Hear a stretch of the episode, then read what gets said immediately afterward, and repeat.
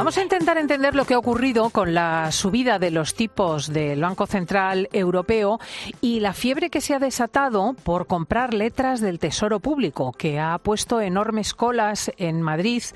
Vamos a preguntar a Pablo Jimeno, nuestro analista económico y director de la Escuela de Educación Financiera Método Free. Pablo, buenos días. Hola Cristina, ¿qué tal estás? Muy buenos días. Se han producido grandes colas. Hemos visto a la gente haciendo horas y horas para adquirir letras del Tesoro. Ha habido, dicen, un problema técnico en las redes, pero ¿tiene esto algo que ver con la subida del Euribor y de los tipos de interés? Por supuesto que sí, Cristina. Tenemos que explicarle a nuestros oyentes lo primero que la, todos las hemos oído, pero ¿qué son exactamente? Una breve definición. ¿Por qué estas colas? ¿Por qué se han producido? Y oye, al que le resulte convincente podemos ver el cómo conseguir las letras del tesoro, que no todo el mundo sabe cómo conseguirlas. Lo primero es entender qué son. Bueno, son valores de renta fija que se pueden conseguir a 3, 6, 9 y 12 meses, a diferencia de los bonos de obligaciones que son para 10, 15 o 30 años. Estos son para, digamos, para un año y ofrecen una rentabilidad a día de hoy del 2,98%. ¿Esto qué quiere decir? Que los que metan 1.000 euros, que es el mínimo, tendrán una rentabilidad al final de un año de 29 o los que metan 100.000 de 2.900. Esto es el qué. Pero lo interesante, como muy bien decías, es por qué hay fila india, por qué hay tanta gente que ahora las quiere. Mira, utilizo este dicho. En el país de los ciegos, el tuerto es el rey. Pues estamos ciegos de rentabilidad y el Banco de, España ofreciendo letras al 2,98, es decir, nada del otro mundo, se ha convertido en el rey. Eh, ¿Por qué una subida de tipos de interés perjudica a los que quieren pedir créditos, también a, los hipotecados, luego lo explicaremos, pero por el contrario nos dices que puede beneficiar a los que tienen dinerito ahorrado. Cristina, lo hablábamos fuera, fuera de, antena. Nunca llueve a gusto de todos. Y lo que es bueno para otros, pues es malo para otros. Eh, Vamos a intentar entenderlo, porque no es fácil. Empiezan a subir los tipos de interés. Tocaban el 3,33, el Euribor ha cerrado esta semana. 3,33, que hace un año estaba al menos 0,4. Primera lección. ¿Qué es lo normal? Lo que tenemos ahora. La anomalía era el Euribor al menos 0,4, que es una amorfidad. Con lo cual, ¿por qué afecta? ¿A quién le viene bien que suban los tipos de interés? ¿A quién le viene mal? Vamos a empezar por los que les viene mal a quienes se quieran endeudar. Ahora van a ir a pedir la hipoteca, van a pedir eh, créditos para sus empresas y le van a decir, oye, Euribor más el 3,33. Eh, Euribor más 1, perdona, siendo el 33, 3,33 eh, el Euribor. Eh, es decir, va a costar en torno al 4 o el 5% eh, los préstamos hipotecarios y los préstamos personales todavía más caros. Pero yo te decía, esto es bueno para algunos. ¿Por qué?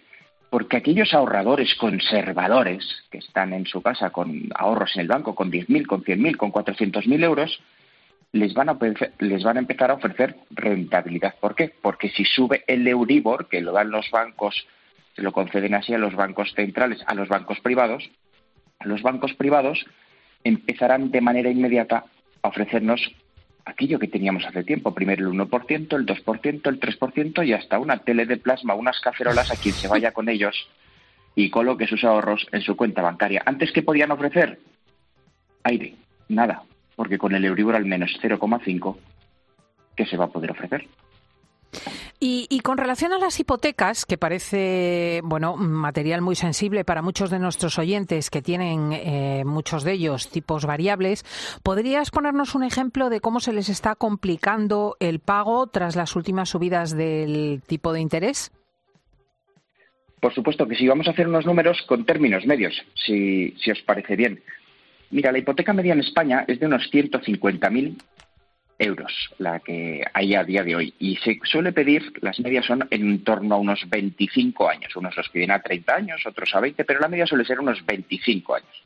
Bueno, pues esta revisión en enero, que es un pedazo de pico el que vamos a vivir, pero un pedazo de pico, ¿por qué? Porque en enero del 2022, previo a la guerra de Ucrania, estaba en menos 0,4 y ahora que está en 3,33. Esta subida va a implicar el siguiente escenario que los que tengan esos 150.000 euros de media al mes van a pagar 300 euros más de intereses. Ojo, no de la cuota de hipoteca, de intereses. Eso se los regalan al banco para ellos.